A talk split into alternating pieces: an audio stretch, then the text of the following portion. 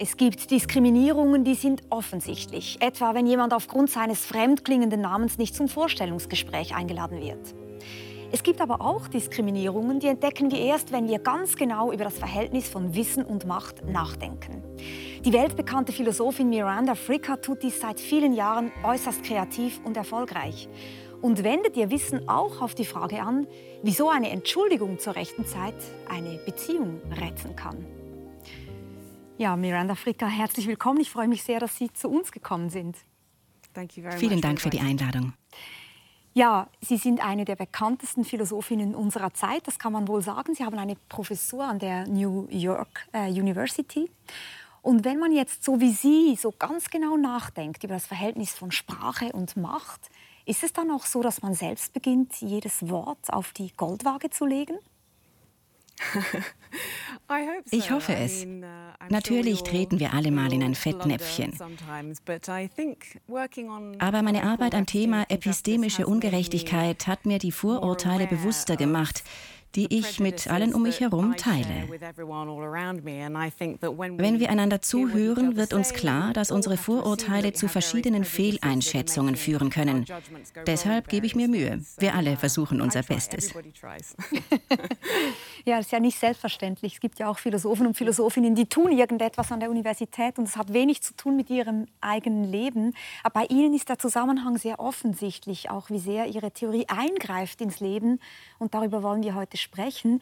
Dieses Buch Epistemische Ungerechtigkeit ist bereits 2007 erschienen. Es ist ein bahnbrechendes Buch geworden in der Philosophie. Es ist ein Klassiker heute, aber erst jetzt ist es auf Deutsch übersetzt worden. Und ich habe schon gesagt, es schließt eigentlich eine Lücke in der Gerechtigkeitsdebatte weil sie nämlich sagen, es gibt eine bestimmte Form von Ungerechtigkeit, die wir bis anhin übersehen haben.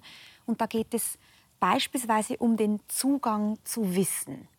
Mögen Sie vielleicht mal beginnen, damit zu erklären, was Sie damit genau meinen? Gerne. Uh, Bei der Arbeit an meinem Buch spürte ich eine bestimmte Offenheit für die Idee, dass nicht alle den gleichen Zugang zu Wissen haben, dass also eine Verteilungsungerechtigkeit herrscht. Epistemische Güter, die mit Wissen, Bildung, Information oder Zugang zu Experten zu tun haben, eine Rechtsberatung etwa, stehen nicht allen gleichermaßen zur Verfügung. Also zum Beispiel Mädchen, die ausgeschlossen werden von Bildung Bildung oder von Schule. Genau. Uh, oder wenn einem das Geld für eine Rechtsberatung fehlt. Viele Dimensionen von Macht, sei es Armut, Geschlecht, Hautfarbe, können Menschen daran hindern, Zugang zu epistemischen Gütern, also Bildung, Information, Beratung zu erhalten. Diese Idee ist im Bereich der sozialen Gerechtigkeit breit verankert. Weniger bekannt in der philosophischen Tradition, in der ich ausgebildet wurde, also in der analytischen oder angloamerikanischen Philosophie, war die Idee einer bestimmten Art von Unrecht, das daher rührt, dass die Glaubwürdigkeit ihres Wortes durch Vorurteile Vorurteile herabgesetzt wird. Ich füge ihnen als Wissende, als epistemisches Subjekt eine besondere Art von Unrecht zu. Ich versuchte, diese Idee in eine Theorie zu gießen und herauszufinden, welche Art Unrecht ich ihnen tue. Und ich denke, wir kennen alle solche Beispiele aus dem Alltag. Nehmen wir eine Person, die Zug fährt, sie ist schwarz, es kommt der Kontrolleur, die Person hat kein Ticket und sagt, ich habe den Geldbeutel zu Hause vergessen.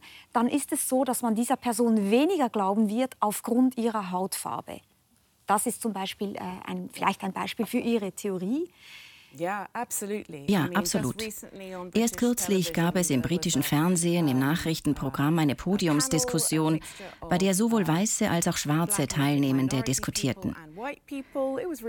Ein schwarzer Jazzmusiker erwähnte ein Beispiel von allgemeinen Vorurteilen gegenüber Menschen anderer Hautfarbe, also nicht spezifisch von testimonialer Ungerechtigkeit, und sagte, gerade heute saß ich in einem Erste-Klasse-Wagen im Zug und ein weißer Fahrgast sagte zu mir, haben Sie Ihr Ticket? Alle weißen Leute im Studio reagierten mit völligem Unglauben und alle Schwarzen sagten, ja, so etwas passiert andauernd. Mhm. Jetzt haben Sie gerade schon den Begriff der testimonialen Ungerechtigkeit benutzt, also Zeugnisungerechtigkeit. Das ist ein Teil dieser epistemischen Ungerechtigkeit. Vielleicht müssen wir das noch erklären. Epistemisch bezieht sich auf den Begriff der Episteme, griechisch für Wissen. Und diese testimoniale äh, Ungerechtigkeit ist eben sozusagen ein, ein Bein dieser ähm, Theorie. Jetzt, um das noch besser zu verstehen, steigen wir doch noch ein mit einem Beispiel, was Sie sehr ähm, detailliert verwenden in Ihrem Buch. Und zwar geht es da um den Krimi von Patricia Highsmith, der talentierte Mr. Ripley, und zwar um die Verfilmung von Anthony Minghella. Wir erinnern uns alle mit dem Matt Damon in der Hauptrolle. Ähm, Ripley ist ein Emporkömmling, er möchte gerne zu den Reichen und Schönen gehören und er beseitigt alle und alles, die ihm irgendwie im Weg stehen. Er tötet auch Dickie, ein Sohn aus gutem Hause, um in dessen Identität zu schlüpfen. Und Marge, seine Verlobte, wir sehen übrigens die drei in einem Bild aus dem Film. Auf der rechten Seite den Schwiegervater, äh, links äh, Mr. Ripley und in der Mitte eben Marge. Und da gibt es eine Schlüsselszene, um die es ihnen geht. Nämlich Marge wendet sich an ihren Schwiegervater und sagt, ich denke, das war Ripley. Der Mörder ist Ripley. Und dann sagt der Schwiegervater, und das ist die Szene, March, es gibt weibliche Intuition und es gibt Fakten. Warum ist das Beispiel für Sie so wichtig und was zeigt es? Nun, es ist ein ziemlich komplexes Beispiel. Die Männer um March herum sind ihr zugetan und wohlwollend, aber sie hegen Vorurteile gegenüber Frauen. Dies wird vom kriminellen Ripley, der Dickie Greenleaf tatsächlich umgebracht hat, ausgenutzt. Um ihre Glaubwürdigkeit herabzusetzen, versucht er ganz bewusst unter den anderen Männern das Vorurteil zu wecken, wonach Marge als Frau ein bisschen hysterisch und emotional sei und nicht wirklich vernünftig denke. Obwohl sie mit Marge mitfühlen, denken sie, die arme Marge, sie verliert den Verstand. Sie ist völlig emotional.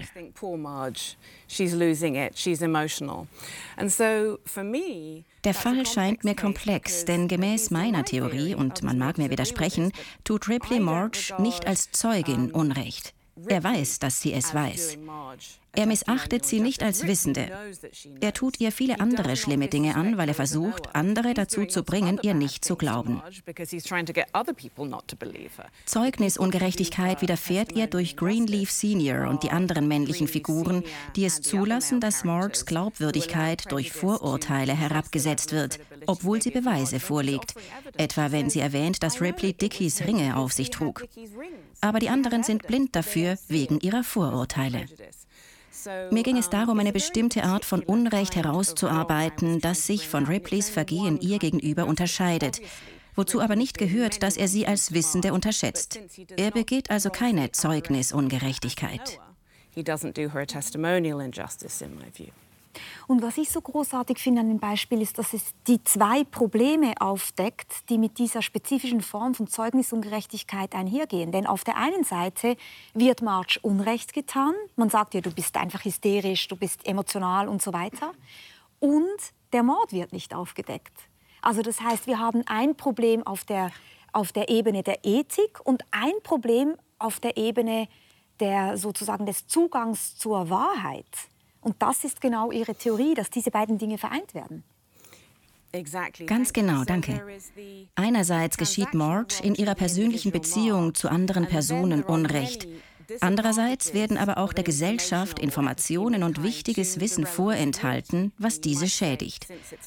Bei einem Mord hat ja die ganze Gesellschaft ein Interesse daran, dass die Wahrheit ans Licht kommt. Es ist bezeichnend für die Zeugnisungerechtigkeit, dass sowohl eine Person wie auch die Gesellschaft geschädigt werden, weil Vorurteile zu einem Glaubwürdigkeitsdefizit führen, das den gesamten Informations- und Beweisfluss in der Gesellschaft blockiert. Es handelt sich also also um eine enorme epistemische Dysfunktion im Informationsfluss. Mhm. Und wenn wir diese Zeugnisungerechtigkeit beseitigen wollen, also zeugnisgerecht sind und erst einmal allen Glauben schenken, dann tun wir zwei Dinge. Wir haben eine intellektuelle Tugend, wir haben ein Interesse daran, die möglichst reichhaltige Wahrheit zu sehen. Und wir äh, bedienen uns auch einer ethischen Tugend, nämlich eben alle erst einmal für glaubwürdig anzusehen. Nun ist es aber so, dass wir ja alle Vorurteile haben und ein Stück weit gar nicht anders können. Also nehmen wir mal an, ich bin irgendwo äh, mitten in, an einem touristischen Hotspot, jemand kommt zu mir und erzählt mir eine wilde Geschichte, er sei bestohlen worden und ich soll ihm 100 Franken geben, dann ist mein Vorurteil ja eigentlich nicht fehl am Platz. Wenn das, was Sie als Vorurteil bezeichnet haben, durch Beweise gestützt ist, spreche ich nicht mehr von einem Vorurteil, sondern von einem Stereotyp. Aber manchmal sind Stereotype auch belegt, was nicht bedeutet, dass sie unumstößlich sind. Aber sie tun dieser Person kein Unrecht, wenn sie beweisen können, dass die Person sie wahrscheinlich täuschen oder übervorteilen wollte. Ich benutze den Begriff Vorurteil im üblichen Sinn und meine damit Urteile, die einen Widerstand gegenüber gegenteiligen Beweisen an den Tag legen, was auf bestimmte Wünsche zurückzuführen ist. Das kann viele Formen annehmen. Bei genderspezifischen Vorurteilen könnte es Frauenfeindlichkeit sein. Der Hass auf Frauen befeuert die Herabsetzung ihrer Glaubwürdigkeit. Das wäre ein sehr einfacher Fall. Eine andere Art von Vorurteil ist vielleicht weniger in der sozialen Struktur verortet. Ein Wissenschaftler hat mir erzählt, dass viele seiner wissenschaftlichen Experimente negative Ergebnisse erbrachten. Die damaligen Wissenschaftsmagazine hielten aber Beweise, wonach etwas nicht der Fall war, für uninteressant. Entsprechend wurden sie nicht veröffentlicht. Für ihn handelte es sich hier um einen Fall von Zeugnisungerechtigkeit. Sämtliche Forschung ist wertvoll. Das gängige Vorurteil verhindert aber eine umfassende Veröffentlichung, was ihre Glaubwürdigkeit untergräbt. Hier geht es also nicht um Hautfarbe, Klasse oder Geschlecht, sondern um ein lokal begrenztes Vorurteil Vorteil innerhalb einer bestimmten beruflichen Laufbahn, was für die Person schlecht ist, aber keine Querverbindungen zu Anfälligkeiten für andere soziale Vorurteile aufweist. Aus diesem Grund war es für mich sehr wichtig, das, was ich als zufällige oder lokale Fälle von Zeugnisungerechtigkeit bezeichne, von systematischen Fällen wie Geschlecht, Hautfarbe, Klasse zu trennen, wo das gegen die Person verwendete Vorurteil sie in vielen anderen Dimensionen sozialer Aktivität einschränkt. Systematische Zeugnisungerechtigkeit wirkt sich in der Breite aus und sie kann manchmal Teil von unterdrückerischen sozialen Strukturen sein. Ich wollte epistemische Ungerechtigkeit isoliert betrachten, um zu sehen, ob sie sich durch alle Fälle, ob zufällig oder systematisch, durchzieht und wie sie sich in verschiedene Muster sozialer Ungerechtigkeit einordnen lässt. Ich glaube, ein gutes Beispiel für das, was Sie jetzt eben auch erklärt haben, ist auch das Buch von Rebecca Solnit, der amerikanischen Essayistin, die dieses wunderbare Buch geschrieben hat, Wenn Männer mir die Welt erklären, war zuerst ein kleiner Essay. Und sie hat den Begriff geprägt des Mansplaining, ein Kofferwort aus Man und Explaining, und beschreibt, wie sie an einer Konferenz war und da hat ein Mann ihr über längere Zeit hinweg den Inhalt ihres eigenen Buches erklärt. Und als sie ihn darauf aufmerksam gemacht hat, hat er nicht einmal aufgehört, sondern er hat einfach weitergemacht. Also für ihn war überhaupt nicht denkbar, dass sie die Verfasserin dieses Buches sein könnte. Also das wäre wahrscheinlich ein gutes Beispiel. Und auch da sehen wir wieder, man tut dieser Rebecca Soll nicht Unrecht. Und wenn man ihr nicht zuhört, entgeht einem auch ein Stück Weltwissen vielleicht, zu dem sie auch beitragen könnte. Ganz genau. Das ist ein wunderbares Beispiel. Uh, es zeigt diesen zwischenmenschlichen oder transaktionalen Aspekt, aber es widerspiegelt auch das umfassendere Problem, dass der Wissensfluss in gewisser Weise gestoppt wird. Das Problem war uns allen immer schon bestens bekannt. Seltsamerweise ließ es sich in der analytischen Philosophie nur sehr schwer artikulieren. Wahrscheinlich, weil man davon ausging, dass all das feministische Zeug, all diese seltsamen kontinentalen philosophischen Ideen nicht wirklich etwas mit Wissen zu tun haben.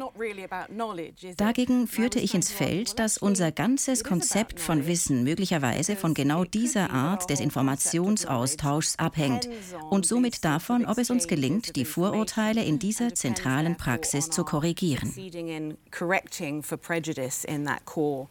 Die Tugend, die Sie vorher angesprochen haben, ist hier nur ein Teil der Lösung. Genauso wie das Unrecht und die Vorurteile strukturell bedingt sind, müssen auch die Lösungen bei den Strukturen und Verfahren ansetzen. Mhm. Ich habe es schon erwähnt, Sie sind eine der meistzitierten Philosophinnen der Zeit, also mittlerweile wirklich ganz im Olymp angekommen. Aber gab es denn Zeiten, wo Sie selber sowas erlebt haben? Sie haben jetzt gerade gesagt, feministische Philosophie, da hat man oft gedacht, ja, das sind irgendwie diese sehr speziellen Special Interest ähm, Theorien. Ist das eine Erfahrung, die Sie oft gemacht haben, dass man Ihnen auch nicht die Glaubwürdigkeit gegeben hat, die Sie eigentlich erwartet haben?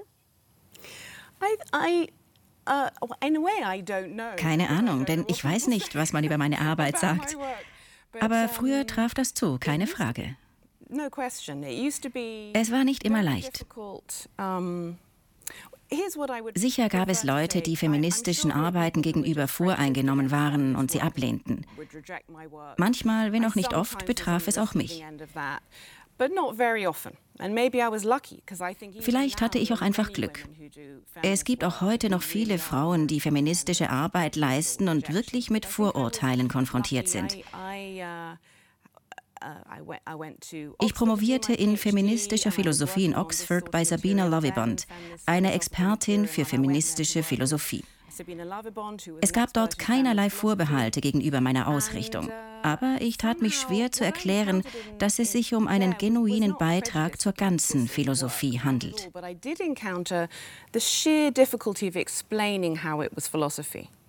Warum gehört diese Arbeit zur Erkenntnistheorie? Was hat es mit dem Konzept des Wissens zu tun und wie definieren wir diesen Begriff? Erkenntnistheorie wurde damals sehr eng verstanden. Ich war der Meinung, dass eine Brücke zwischen feministischen und analytisch-erkenntnistheoretischen Diskussionen geschlagen werden muss. Darum habe ich mich bemüht. Genau, und das gelingt Ihnen auch sehr erfolgreich. Und ich glaube, es wird noch deutlicher, wenn wir sozusagen das zweite Standbein dieses Buches noch hinzunehmen. Wir haben jetzt über diese Zeugnisungerechtigkeit gesprochen. Und es gibt eigentlich eine Form von Unrecht, das fast noch tiefer liegt. Und das ist das hermeneutische Ungerechtigkeit, nennen Sie das. Das ist das Phänomen, und das müssen wir, glaube ich, ein bisschen erklären, dass man sozusagen äh, die, die, die geteilte Ressource an Wissen, die wir haben, dass es da Lücken gibt und dass wir deswegen gewisse Dinge gar nicht ausdrücken können. Sie verwenden das Beispiel des Stalkings. Können Sie das mal erklären, wie das genau zusammenhängt? Yes, yes. So um zu erklären, was ich mit hermeneutischer Ungerechtigkeit meine, muss ich auf zwei Konzepte zurückgreifen. Eines ist die von Ihnen beschriebene hermeneutische Marginalisierung, die sichtbar wird, wenn Konzepte oder soziale Bedeutungen entstehen.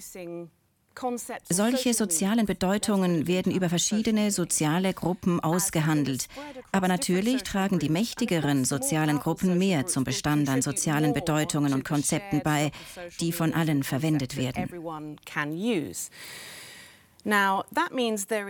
Infolge des Machtgefälles tragen also nicht alle gleichermaßen zum geteilten Bestand an Konzepten bei. Manche Gruppen mögen ihre eigenen Konzepte haben, aber wenn andere Gruppen, denen sie ihre Erfahrungen erklären müssen, diese Konzepte nicht teilen, können sie sich nicht verständlich machen. Die Stalking-Geschichte ist dafür ein gutes Beispiel. Ich habe darüber geschrieben, als Stalking als Verbrechen und rechtliches Konzept, zumindest im Vereinigten Königreich, noch relativ unbekannt war. Betroffene Personen fühlten sich terrorisiert und lebten in Angst. Ihre Privatsphäre wurde verletzt, aber es gab nichts, was sie der Polizei hätten sagen können, damit die Polizei aktiv geworden wäre. Erst mit der Einführung des Begriffs Stalking über den allgemeinen Sprachgebrauch hinaus in den juristischen Diskurs wurde es als Verbrechen anerkannt. Die Begriffsbildung ist hier fast exemplarisch. Das Konzept geht von Menschen aus, die eine entsprechende Erfahrung machen. Es verbreitet sich und wird dann institutionalisiert. Zu dem Zeitpunkt oder vielleicht auch schon ein wenig vorher ist es zu einer kollektiven hermeneutischen Ressource geworden, zu einem Begriff, den jeder und jede im sozialen Raum verwenden kann, mit der berechtigten Erwartung verstanden zu werden. Und interessant ist ja auch, wie sehr man erleichtert ist, wenn man plötzlich einen Begriff in der Welt hat, der genau das beschreibt, woran man gelitten hat. Und vorher hatte man diese Möglichkeit gar nicht darüber zu sprechen. Sehr verbreitet ist das Phänomen auch in der Medizin. Und tatsächlich hat ihre Theorie auch sehr viel Widerhall gefunden in der Bioethik, zum Beispiel in der Medizin. Es gibt heute Lehrstühle für Gendermedizin zum Beispiel, denn es genau darum geht, unter der Kampagne Believe Women zu sagen, hört den Frauen zu, was sie beschreiben und lasst uns auch diese Phänomene hinreichend dicht beschreiben, erforschen, sodass wir eben vielleicht Krankheitsbilder erkennen, mit denen wir den Frauen helfen, sich überhaupt artikulieren zu können. Yes. Das neue Verständnis von Geschlecht und Transgender-Identität ist ein wunderbares aktuelles Beispiel dafür, wie Konzepte in einer lokalen Gruppe entstehen und dann allmählich die ganze Gesellschaft durchdringen und das Verständnis dafür über die betroffene Gruppe hinauswächst. Zeugnisungerechtigkeit und hermeneutische Ungerechtigkeit haben also in gewisser Weise eine parallele Struktur. Bei der Zeugnisungerechtigkeit wird die Glaubwürdigkeit durch Vorurteile untergraben. Bei der hermeneutischen Ungerechtigkeit wird das eigene Verstehen, aber wahrscheinlich auch das Verstehen anderer Personen durch diese besondere Art von Ungerechtigkeit verringert, die ich hermeneutische Marginalisierung nenne. Wenn man daran scheitert, anderen seine Erfahrungen verständlich zu machen, weil wir nicht über die dafür nötige geteilte Begrifflichkeit verfügen, macht man die Erfahrung hermeneutischer Ungerechtigkeit. Um es vielleicht noch einmal deutlicher zu machen, habe ich einen Filmausschnitt mitgebracht, den ich gerne mit Ihnen anschauen möchte. Er stammt aus dem Film Unser Vater, ein Film, der im Moment im Kino läuft, ein Dokumentarfilm über einen Vikar, der in den 1950er und 60er Jahren in der Schweiz eine Vielzahl von Frauen geschwängert hat, sitzen gelassen hat. Und diese Frauen und auch die Kinder des Vikars brechen in diesem Film ihr Schweigen. Und es gibt eine Frau, die erzählt im Rückblick, was für sie damals passiert ist. ist eine sehr erschütternde Szene. Er hat gesagt, komm ein kleines Bett.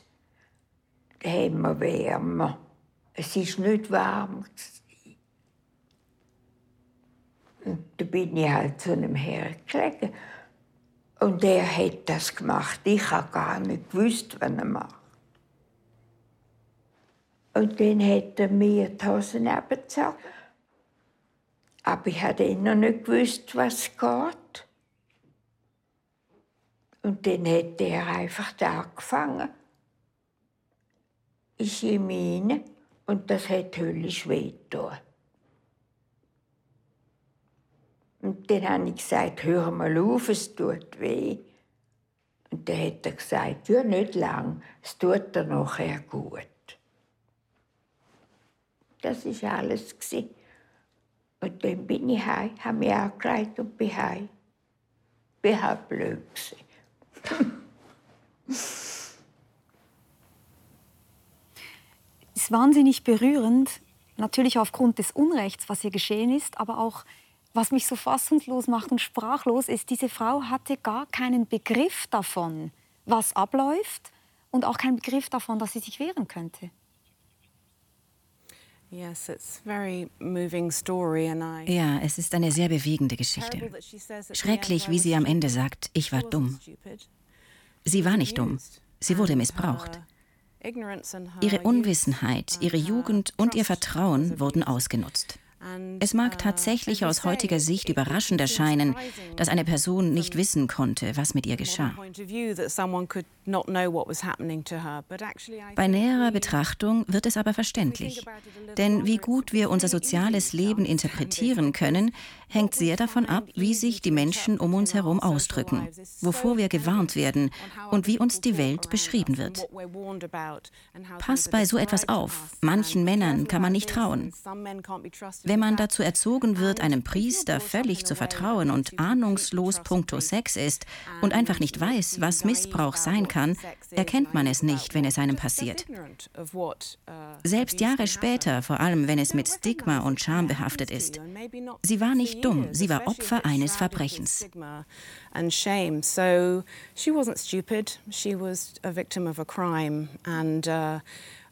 bei weitem das Schlimmste daran ist das Sexualverbrechen selbst. Ich kann nicht für diese Frau sprechen, aber ich denke, Sie haben recht, wenn Sie darin auch ein Beispiel für hermeneutische Ungerechtigkeit sehen.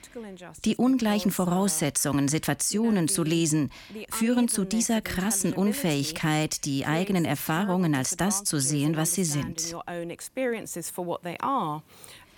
In unseren abgehobenen Diskursen unter uns aufgeklärten Menschen vergessen wir manchmal, wie die Welt wirklich ist. Wir gehen von bestimmten Dingen aus und wissen, die richtigen Begriffe zu verwenden. All das hängt aber davon ab, unter welchen Umständen, an welchem Ort und zu welcher Zeit wir aufgewachsen sind.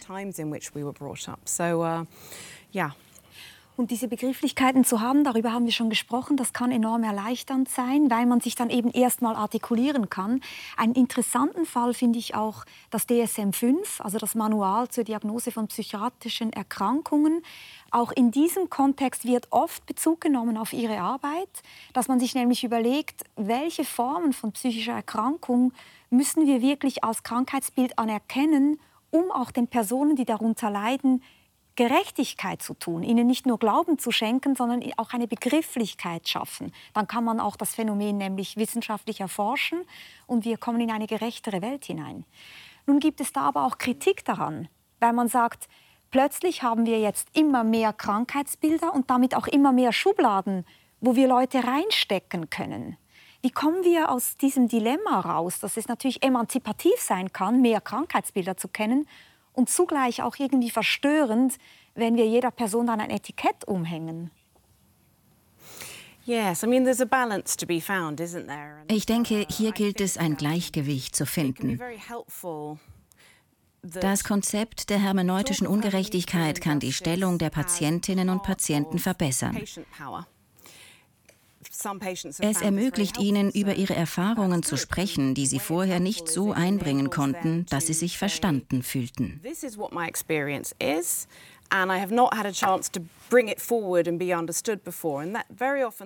Sehr oft ist es eine Kombination aus hermeneutischer Ungerechtigkeit und Zeugnisungerechtigkeit, wobei die Zeugnisungerechtigkeit manchmal eher ein Problem der Strukturen als zwischen Menschen ist one example, someone who um, I spoke to who was telling me about her experience of Kürzlich hat mir jemand von ihren Erfahrungen mit psychotischen Schüben erzählt. She had been blocked from Sie war nicht eingebunden in die Gespräche über die Dosierung ihres Medikaments. Eine hohe Dosierung hatte zu schlechten Erfahrungen geführt. Es gab eine große Bandbreite in der Dosierung und sie wollte zumindest dazu angehört werden.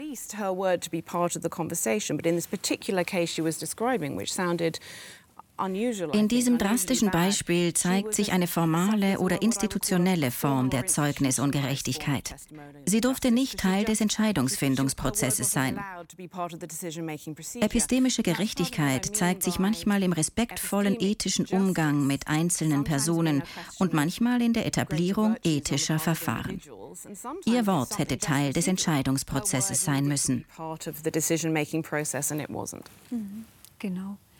Ich glaube, ein gutes Beispiel in diesem Kontext ist auch Long-Covid weil man da auch den Eindruck hatte, so viele Menschen haben erzählt von Symptomen und oftmals hat man gedacht, naja, die haben vielleicht zu viel gearbeitet, die sind vielleicht ein bisschen empfindlich, äh, möglicherweise hatten die vorher schon eine schlechte Gesundheit. Und je mehr Menschen darüber gesprochen haben und je mehr man zugehört hat, umso schneller war man auch am Punkt, wo man dann gemerkt hat, wir brauchen einen Begriff dafür. Und den hat man jetzt. Und damit haben wir eben hermeneutische Gerechtigkeit. Wir haben einen Begriff und Menschen können darauf Bezug nehmen.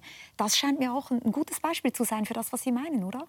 Ja, das ist ein perfektes Beispiel. Uh, ich kenne einige Leute, die an Long-Covid litten. Eine meiner Studentinnen am Graduate Center hat über dieses Thema geschrieben.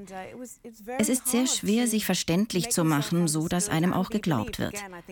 Auch hier handelt es sich um eine Kombination aus hermeneutischer und Zeugnisungerechtigkeit, denn wenn Ihnen das, was ich Ihnen sage, unverständlich erscheint, werden Sie mir wahrscheinlich wenig Glaubwürdigkeit zubilligen.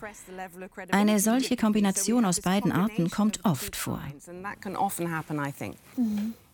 Haben Sie damals, als Sie dieses Buch geschrieben haben, damit gerechnet, dass das so unglaublich viel Einfluss haben wird? Weil, wie ich schon sagte, in so vielen Papers taucht das jetzt auf, eben einerseits in der politischen Theorie, also gerade auch beispielsweise bei den Kirchen, wenn es um dieses Aufarbeiten geht von Missbrauchsskandalen, wird oft auf ihr Buch Bezug genommen, aber eben auch in der Medizin zum Beispiel. So etwas hatte ich nie erwartet. Niemand hätte auf einen Bestseller gewettet. Ich hoffte, dass es überhaupt rezensiert würde.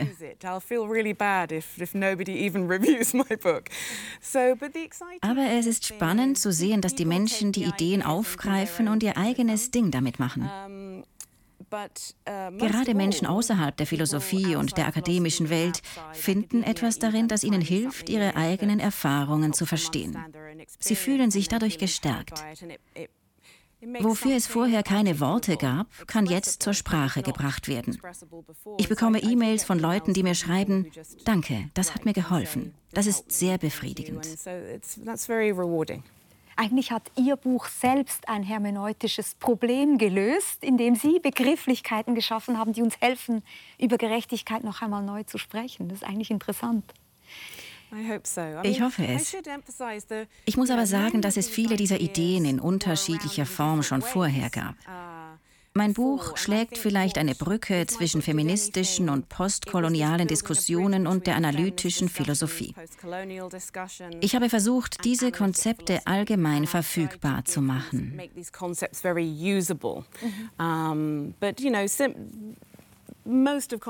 Die kontinentale Philosophie, die gesamte Theorie zur Dekolonisierung, der Marxismus, Foucault drehen sich alle um Macht und Wissen.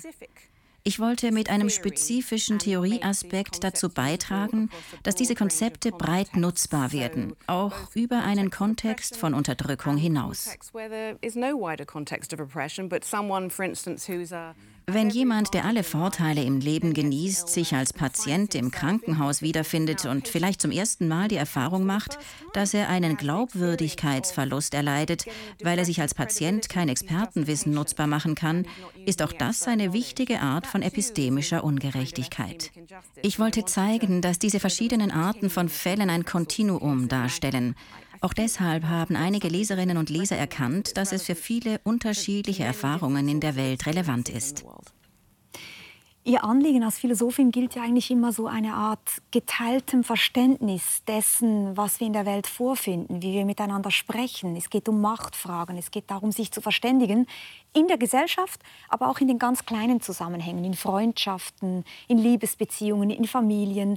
Und da interessieren Sie sich speziell auch für beispielsweise das Verzeihen, darüber sprechen wir gleich. Aber zuerst möchte ich auch noch darüber sprechen, wie Sie eigentlich Philosophie betreiben. Weil Sie immer wieder betonen, es gibt die Philosophen, die denken sich eine Definition aus und dann gehen sie in die Welt und gucken, passt die Welt zu meiner Definition. Und Sie gehen eigentlich umgekehrt vor. Sie gucken sich die Welt an, schauen, was da passiert und suchen sogenannte paradigmatische Fälle. Und wie Sie vorgehen, das haben Sie mal verglichen mit dem hier. Sie haben mal gesagt, im Grunde genommen ist Philosophieren ein bisschen, wie Sie vorgehen, äh, Schwarzwälder Kirschtorte. Das müssen Sie uns erklären. Was macht die Philosophin mit der Torte? Großartig. Um, yes, so this was in the context of um, my trying to suggest that ich versuchte zu zeigen, dass eine bestimmte moralische Praxis der Vorwürfe und des Verzeihens ganz ähnlich wie soziale Institutionen funktioniert. Wir alle sind an einer Art spontanem, kulturellem, kreativen Prozess beteiligt. Von einer bestimmten Praxis gibt es eine erste Version, die wir dann absichtlich oder spontan abändern und auf eine neue Art und Weise nutzen und ausüben. Dieses Muster lässt sich im gesamten Sozialverhalten beobachten. Die berühmte Kirschtorte ist also das Original. Und diese hier sieht sehr aus wie das Original. In meinem Beispiel durchlief sie dann viele Anpassungen bis hin zu einer dekonstruierten Kirschtorte, die ich einmal auf einer Speisekarte sah. Serviert wurde ein Schuss Kirsch, eine Kirsche und ein Stückchen Schokoladekuchen mit etwas Sahne obendrauf.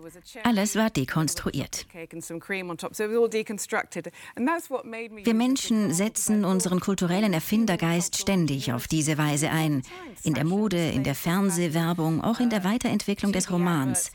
Ausgehend vom Vertrauenswürdigen bis hin zum unzuverlässigen Erzähler oder in der bildenden Kunst.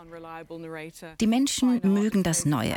So schaffen wir neue Versionen von etwas Bestehendem, die jeder aber genau deshalb versteht, weil sie sich nur ein bisschen von der alten Version unterscheiden. Ich wollte zeigen, dass die moralische Praxis, einander Vorwürfe zu machen, genauso auf kulturellem Einfallsreichtum beruht und ständig weiterentwickelt wird.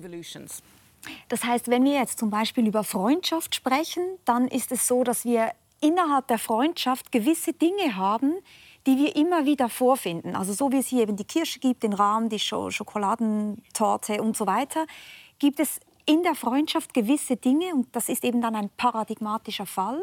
Und wenn wir über Freundschaften nachdenken, dann ist es hilfreich, sich immer wieder zu besinnen, was sind eigentlich die Elemente, um die es eigentlich geht. Verstehe ich das richtig? Ja, das ist richtig. Als Moralphilosophin blicke ich auf die geteilte soziale Praxis der Vorwürfe und des Verzeihens als etwas historisch Gewachsenes, wie Nietzsche, Foucault und viele andere auf ihre Weise, anstatt mir nur im Hier und Jetzt anzusehen und zu definieren, was wir tun. Vieles von dem, was wir heute tun, kommt aus der Vergangenheit, die wir nicht loswerden können, auch wenn wir es wollten. Unsere Vorwürfe beinhalten oft ein Element an Vergeltung und Bestrafung. Ich plädiere dafür, davon wegzukommen. Man mag das früher anders gesehen haben. Das heißt aber nicht, dass sie es verdienen zu leiden, weil sie mir Unrecht getan haben. Wir sollten diese Idee der Vergeltung überwinden. Idealerweise, und das wäre ein Paradigmenwechsel, sind Vorwürfe Teil einer erfolgreichen moralischen Kommunikation.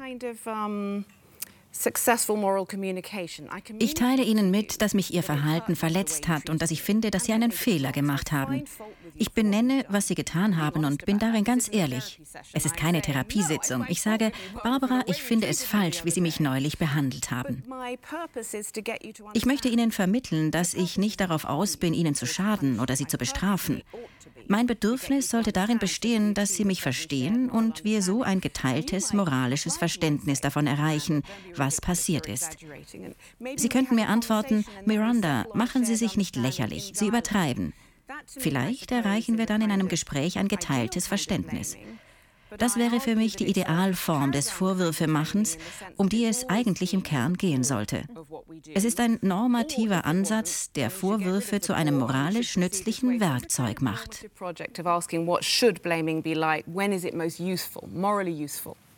Das ist sozusagen die Schwarzwälder Kirschtorte des Verzeihens, ist genau dieses Beispiel, wo es dann auch funktioniert. Also wo ich dann auch sagen kann, in Ordnung, ich verzeihe Ihnen, es ist für mich jetzt in Ordnung, Sie haben sich entschuldigt und dann können wir weitermachen. Dann funktioniert auch das soziale Miteinander. Yes.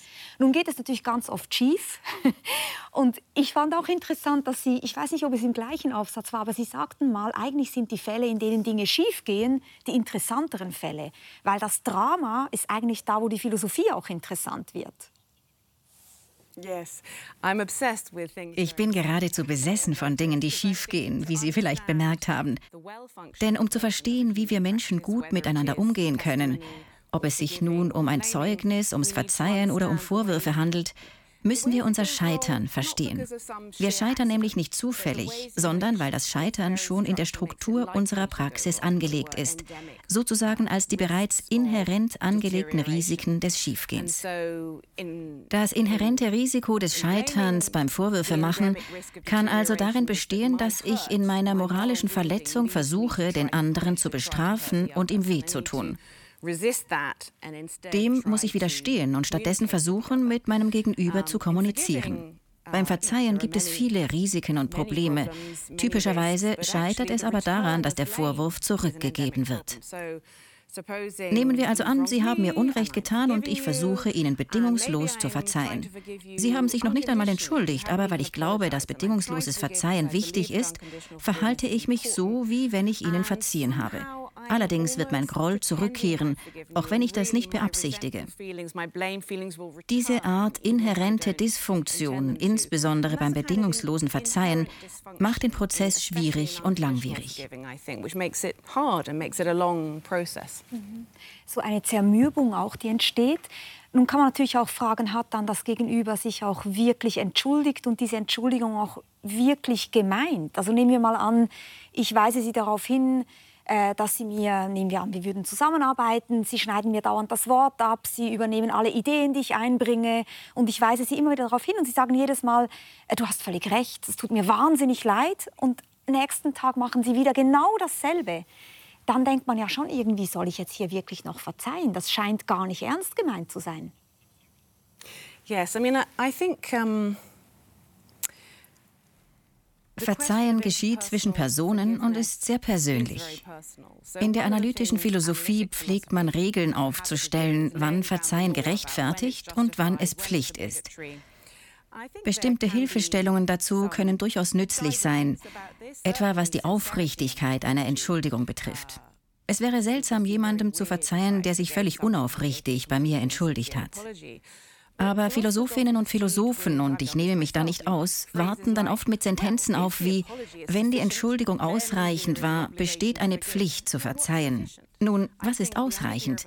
Die Vorstellung einer ausreichenden Entschuldigung ist sehr persönlich und hängt von der Beziehung, dem Kontext und der Befindlichkeit der Person ab. Nehmen wir an, Sie und ich haben einen gemeinsamen Freund, der uns beide belogen hat, wofür er sich aufrichtig entschuldigt. Reicht das? Es mag gut genug sein für Sie, weil Sie wissen, dass es ihm aufrichtig leid tut. Aber vielleicht bin ich in der Vergangenheit oft von Freunden belogen worden. Deshalb ist mir Vertrauen besonders wichtig. Ich brauche mehr Zugeständnisse, mehr Reuebekundungen, um darüber hinwegzukommen. Sie haben also eine ausreichende Entschuldigung, ich nicht. Ethische Theorien müssen solchen Unterschieden in der Bewertung einer Situation und der Frage der Verpflichtung viel Raum lassen. Mhm. Und das ist ja auch interessant, dass persönliche Beziehungen im Moment in der Philosophie, in der Moralphilosophie sehr stark erforscht werden. Man denkt sehr stark viel, viel darüber nach. Denken wir auch an den Dank zum Beispiel. Also wie viel Dank ist eigentlich ausreichend, um dem, was Sie mir geschenkt haben, wirklich entgegenzukommen? Man würde ja sagen, es ist eigenartig, wenn Sie mir sagen würden, also für das, was ich dir da gegeben habe, ist dieser Blumenstrauß nun zu klein. Es hätte ein größerer Strauß sein müssen. Und trotzdem verstehen wir auch, dass für gewissen Austausch von Gütern auch ein gewisses Ausmaß dann an Dank irgendwie notwendig ist. Dem stimme ich zu. Zwischenmenschliche Aspekte, Normen und Richtlinien für Dankbarkeit sind denen rund um das Verzeihen sehr ähnlich. Verzeihen ist für mich grundsätzlich ein Geschenk, weil ich nicht glaube, dass es ein Recht darauf gibt. Nehmen wir an, ich habe Ihnen in irgendeiner Weise Unrecht getan. Vielleicht habe ich Sie belogen. Aber ich habe mich wirklich entschuldigt. Uh, Sie wissen, dass es mir sehr leid tut und auch nach Ihrem Dafürhalten war meine Entschuldigung ausreichend. Damit stehen Sie tatsächlich in der Pflicht, zumindest zu versuchen, mir zu verzeihen.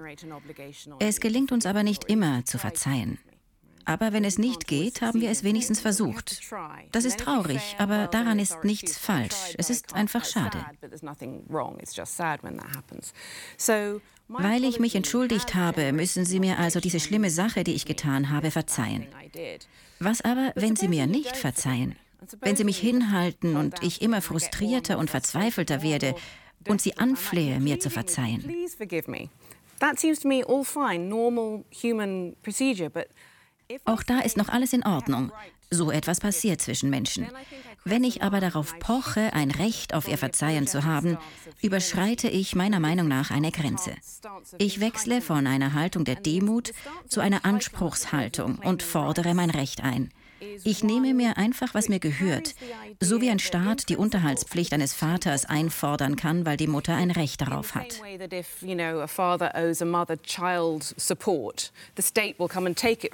Das kann beim Verzeihen nicht funktionieren.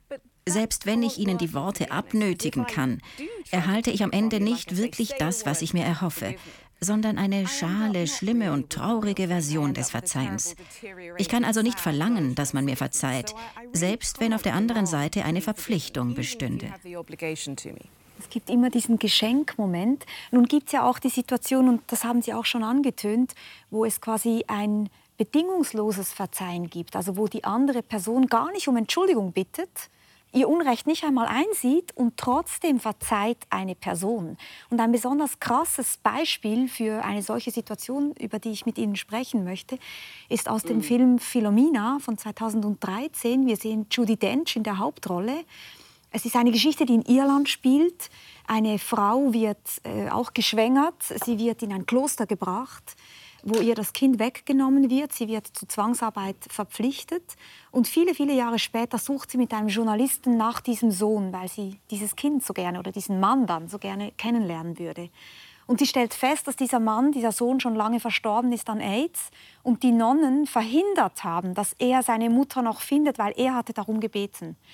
Und sie äh, trifft dann diese Nonnen in diesem Kloster und es kommt zu einer ergreifenden Szene, die ich mit Ihnen anschauen möchte. Entschuldigen Sie sich, wie wär's damit? Sagen Sie, dass es Ihnen leid tut. Hören Sie auf, Dinge zu verschleiern. Gehen Sie da raus und befreien Sie die Gräber der verstorbenen Mütter und Babys von Unkraut und Dreck. Ihr Leid war die Buße für ihre Sünden. Eine der Mütter war 14 Jahre alt. Martin, es ist genug. Der Herr Jesus Christus wird mein Richter sein, nicht Leute ihresgleichen. Ich glaube, wenn Jesus jetzt hier wäre, würde er sie aus dem Rollstuhl kippen und sie würden nicht aufstehen Hört und gehen. Hört sie auf, Martin, aufhören. Es tut mir leid.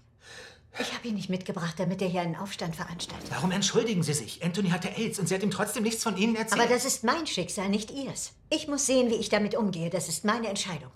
Und was werden Sie unternehmen? Nichts, oder? Nein. Schwester Hildegard? Ich möchte, dass Sie wissen, dass ich Ihnen vergebe.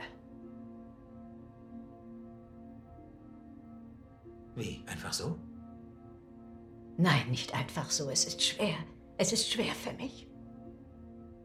Ich will die Menschen aber nicht hassen. Ich will nicht so sein wie sie. Gibt es nicht Situationen, wo man nicht verzeihen sollte, weil man es sich selbst schuldet, aus Selbstrespekt heraus? Um, es gibt sicher viele Situationen, in denen man nicht verzeihen sollte. Aber auch das hängt von der eigenen moralischen Einstellung ab.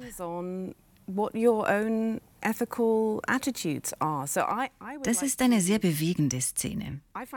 Ich habe nicht den gleichen Standpunkt. Ich bin kein religiöser Mensch. Aber ich respektiere ihre Einstellung wirklich. Und ich verstehe den Sinn darin do really understand and respect that outlook, and I see man könnte bedingungsloses Verzeihen gleichsetzen damit, jemanden aus der Verantwortung zu entlassen und seine Taten rundweg zu billigen. Falls das alles wäre, sollte man es nicht tun. Ich glaube aber nicht, dass das hier eine solche Situation war. Sie hat gesehen und verstanden, was man ihr angetan hat. Genauso wie Martin, der Journalist, hat sie verstanden, wie falsch es war, was man ihr angetan hat. Wenn sie zu Schwester Hildegard sagt, ich verzeihe dir, dann setzt sie voraus, dass es durchaus etwas Schreckliches zu verzeihen gibt. Das Aussprechen des Verzeihens beruht auf der Idee, dass es auch tatsächlich etwas zu verzeihen gibt.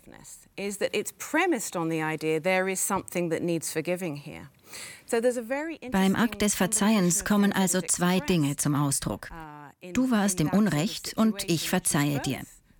You were at fault and I forgive you. In dieser Szene sagt sie nicht explizit, ich verzeihe dir, dass du diese schrecklichen Dinge X, Y, Z getan hast. Was interessant ist, denn sie ist hier bereits in der Haltung des Verzeihens. Mich interessiert, wie leicht Verzeihen scheitern kann, selbst wenn wir unser Bestes geben. Vor dem Hintergrund der moralischen Verletzung sind wir versucht zu sagen, ich verzeihe dir diese schrecklichen Dinge, die du getan hast. Aber dann fallen wir doch wieder in die Vorwurfshaltung zurück.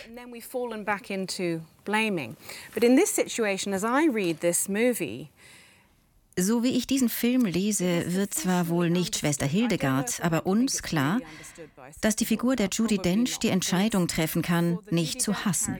Sie verzeiht, damit sie weiterleben kann. Es ist aber sehr wichtig, dass dieses Modell des bedingungslosen Verzeihens nie jemandem aufgezwungen wird. Mhm. Und interessant ist doch auch die Frage, weil Sie sagen, das Verzeihen ist immer ein Geschenk. In diesem Fall ist es ja auf jeden Fall ein Geschenk, weil die bittet ja nicht einmal darum, dass ihr verziehen wird, die Schwester.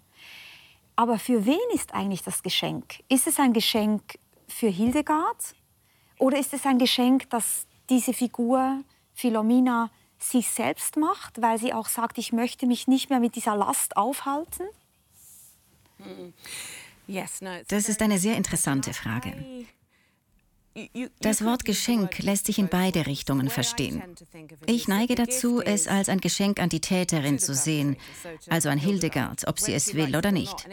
Verzeihen kann ein unwillkommenes Geschenk sein, denn es zwingt Hildegard darüber nachzudenken, was ihr verziehen worden ist. Ich habe etwas Falsches getan und jetzt ist mir verziehen worden. Im Gefühl, nichts falsch gemacht zu haben, werden Personen manchmal wütend, wenn ihnen verziehen wird. Darin liegt ein Teil der Macht, das Verzeihen auszusprechen. Es ist also ein problematisches Geschenk für Hildegard. Es ist ein Geschenk der Befreiung von Hass und Groll. Aber es ist auch eine Voraussetzung dafür, dass sie die Last ihrer Verantwortung für das, was sie getan hat, annimmt. Man kann sich Philomena, die Figur der Judy Dench, auch als religiöse Person denken, die teilweise aus einem Gefühl religiöser Pflicht heraus vergibt, aber auch aus einem tief verinnerlichten Wunsch heraus zu verzeihen. Es gibt viele sehr komplexe Gründe zu verzeihen. Dazu gehört immer auch, dass wir verzeihen, um uns selbst zu heilen. Wir wollen nicht hasserfüllt sein. In nicht philosophischen Büchern über das Verzeihen, in denen Menschen sehr schwierige, traumatische Dinge zu verzeihen haben, sagen sie nie, ich will, dass die Täter nicht mehr leiden. Sie sagen, ich möchte nicht diese wütende Person sein. Ich will nicht hasserfüllt sein. Ich muss das hinter mir lassen. Ich denke, wir verzeihen in erster Linie, um uns von sinnlosen Vorwürfen und Wut zu befreien which are doing no good anymore. Das heißt, man macht das Geschenk auch ein Stück weit sich selbst, weil man nicht auf dieses geteilte Verständnis sich ähm, berufen kann, was eben entstehen kann, wenn Verzeihen und Vorwürfe machen funktionieren. Was ist eigentlich am Werk, wenn wir sagen, wir verzeihen uns selbst etwas? Haben wir dann ein geteiltes Verständnis dessen, worum es geht mit uns selbst oder wie funktioniert das? Mm. Es ergibt für mich keinen Sinn, mir meine eigenen Fehler bedingungslos zu verzeihen. Es mag Menschen geben, die das tun, aber letztlich stiehlt man sich damit ja nur aus der Verantwortung. Denkbar wäre eine Art von bedingtem Verzeihen, wenn man sich sagt, ich habe diese schlimmen Dinge getan, aber ich war bereit, die Verantwortung zu akzeptieren und die Schuld auf mich zu nehmen. Ich habe versucht, es wieder gut zu machen, selbst wenn die Person, der ich Unrecht getan habe, mir nicht verzeiht. Wenn ich zum Schluss komme, dass sie mir eigentlich hätte verzeihen müssen oder dass es einfach traurig ist, dass sie mir noch nicht verzeihen kann, dann sollte ich mir selbst verzeihen. Das ist innerhalb des Konzepts eines geteilten Verständnisses durchaus denkbar, weil ich das moralische Unrecht hoffentlich im Beisein der anderen Person angesprochen habe. Dieser Dialog ist jetzt aber gescheitert. Man will mir nicht verzeihen.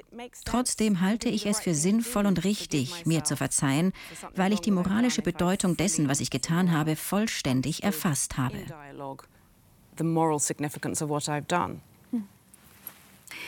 Sie sind ja eine der Philosophinnen, die ähm, bei Bernard Williams noch studiert hat. Er war ihr, einer der Supervisor neben Sabina Lovibond, ihres PhDs, also ihres, ihres Doktorats. Nun, Bernard Williams war wahrscheinlich einer der größten und wichtigsten Moralphilosophen des 20. Jahrhunderts. Und was ja interessant ist, ist, dass Bernard Williams sich auch immer interessiert hat, gar nicht nur für Situationen, in denen jemand einer anderen Person Unrecht tut, sondern in denen ein Unglück geschieht, etwas ganz Schreckliches. Beispielsweise in seinem Buch über Moral Luck, mhm. da beschreibt er, wie ein Lastwagenfahrer ein Kind überrollt. Und der Lastwagenfahrer tut das ja nicht absichtlich. Aber es stellt sich die Frage, ob der Lastwagenfahrer trotzdem ein schlechtes Gewissen haben sollte. Und ich möchte Sie gerne fragen, muss dieser Lastwagenfahrer sich zum Beispiel auch entschuldigen? Also ist es richtig, sich für Dinge zu entschuldigen, für die man gar nichts kann, in denen man aber eine kausale Rolle gespielt hat? Die Frage der Verantwortung ist ein hochinteressanter Bereich der Moralphilosophie. Bernard Williams hatte eine sehr ungewöhnliche Sichtweise, die stark von der antiken Philosophie geprägt war, die er zuvor studiert hatte und über die er auch später schrieb. Von den alten Griechen hat er die Idee übernommen, dass Glück und Pech fest zu unserem Leben gehören. Ob wir letztlich ethisch handeln oder moralische Fehler machen, wird oft vom Zufall bestimmt. Unsere Verantwortung umfasst aber alles, in das wir kausal involviert sind. Dies steht im Gegensatz zu einer Art postkantianischem, eher christlich geprägtem Rahmen, wonach man nur für Dinge verantwortlich ist, die man kontrollieren kann, die also in unserer Macht stehen. Is a very strong idea of only being responsible for things you can control. And so ist der Lastwagenfahrer, der einen schrecklichen Unfall verursacht hat, bei dem jemand getötet wird, verantwortungsvoll und vorsichtig gefahren, wird er sich schrecklich fühlen. Aber er sollte keine moralische Schuld empfinden, weil er moralisch gesehen nicht schuldig ist. Of course they should feel terrible, but they shouldn't feel moral guilt because they weren't at fault morally. Dem stimmt Williams zu. Moralisch gesehen gibt es keinen Vorwurf. Er spricht von einer tragischen Situation, in der unser eigenes Handeln schreckliche Folgen hat. Zwar tragen wir keine Schuld, aber das Unglück liegt dennoch in unserer moralischen Verantwortung. Für die moralische Gefühlsreaktion der betroffenen Person brauchen wir einen Begriff. Einfach zu sagen, du stehst im Moment unter Schock, aber du brauchst dich nicht schuldig zu fühlen, führt zu einem konfusen moralischen Gefühl. Williams wollte das Gefühl, etwas Falsches getan zu haben, validieren, indem er eine Art von Schuld einräumt. Er hat den Begriff tatsächlich verwendet, wenn auch selten, für Dinge, die wir ohne eigenes Verschulden verursacht haben.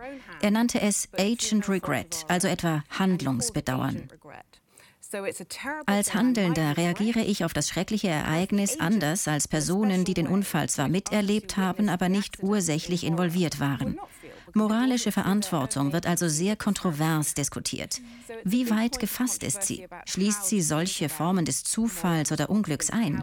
Dann brauchen wir neue Begriffe, um über dieses Handlungsbedauern nachzudenken. Oder sollen wir den Zufall ausschließen und sagen, dass man nur für das verantwortlich gemacht werden kann, worüber man die Kontrolle hat? Was ich merke, wenn ich mit Ihnen spreche, ist, dass Sie ja wirklich eine Denkerin sind, unter deren Händen sozusagen oder innerhalb deren Denken die Welt reicher wird. Sie treffen ganz viele Unterscheidungen, wenn es um Gerechtigkeit geht, aber jetzt auch beim Verzeihen beispielsweise. Und meine Frage an Sie, die letzte Frage an Sie wäre, glauben Sie, dass wir irgendwie auch bessere Menschen werden, wenn wir philosophieren, weil wir irgendwie reicher werden in der Beschreibung der Welt, die wir antreffen, für Phänomene sensibler vielleicht auch? I love philosophy that ich liebe Philosophie, die sich auf die dicht gewobene menschliche Erfahrung stützt. Philosophie muss nicht immer so sein. Sie kann unser Leben auf unterschiedliche Weise bereichern. Aber mir liegt dieser spezielle Aspekt, den Sie aufgegriffen haben, sehr am Herzen, insbesondere wenn ich mich mit Ethik beschäftige. Mein Hintergrund sind die Literatur und die Philosophie. Ich habe französische Literatur und Sprache und Philosophie studiert. Und ich habe die Literatur immer sehr vermisst. Für dieses Buch wählte ich einen anderen Ansatz. Es enthält lange wiederkehrende Zitate aus demselben Roman oder Film.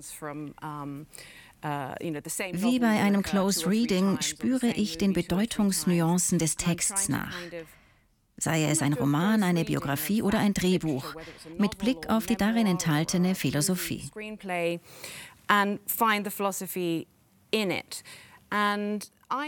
Es macht mir Spaß, Philosophie auf diese Weise zu betreiben. Weil ich die Literatur liebe, mag ich es, wenn auch andere ihr viel Platz einräumen. Sie erlaubt uns, über das Drama und die Struktur menschlicher Beziehungen und Nöte zu staunen. Ich interessiere mich für das Scheitern, die Tragödien, die Schwierigkeiten. Und da suchen wir dann überall die Kirschtorten sozusagen, also diese Paraglidaten. Wir suchen die Kirsche in der Literatur, im Film und im Drama. Das ist eine so reiche Quelle. So kann ich zwei Dinge verbinden, die ich liebe. Die kühlen Abstraktionen der Modellbildung der analytischen Philosophie, die aber einfach besser sind, wenn sie von den konkreten Situationen des Alltagslebens ausgehen. Als Soziologin könnte ich echte statistische Daten verwenden, aber ich liebe die Literatur als fantasievolle Ressource. Eine, eine Sozialingenieurin des Denkens, könnte man vielleicht sagen. ich weiß nicht. Ich bedanke mich auf jeden Fall ganz, ganz herzlich für dieses schöne Gespräch, Miranda Fricka. Dankeschön. Es war mir ein großes Vergnügen. Herzlichen Dank.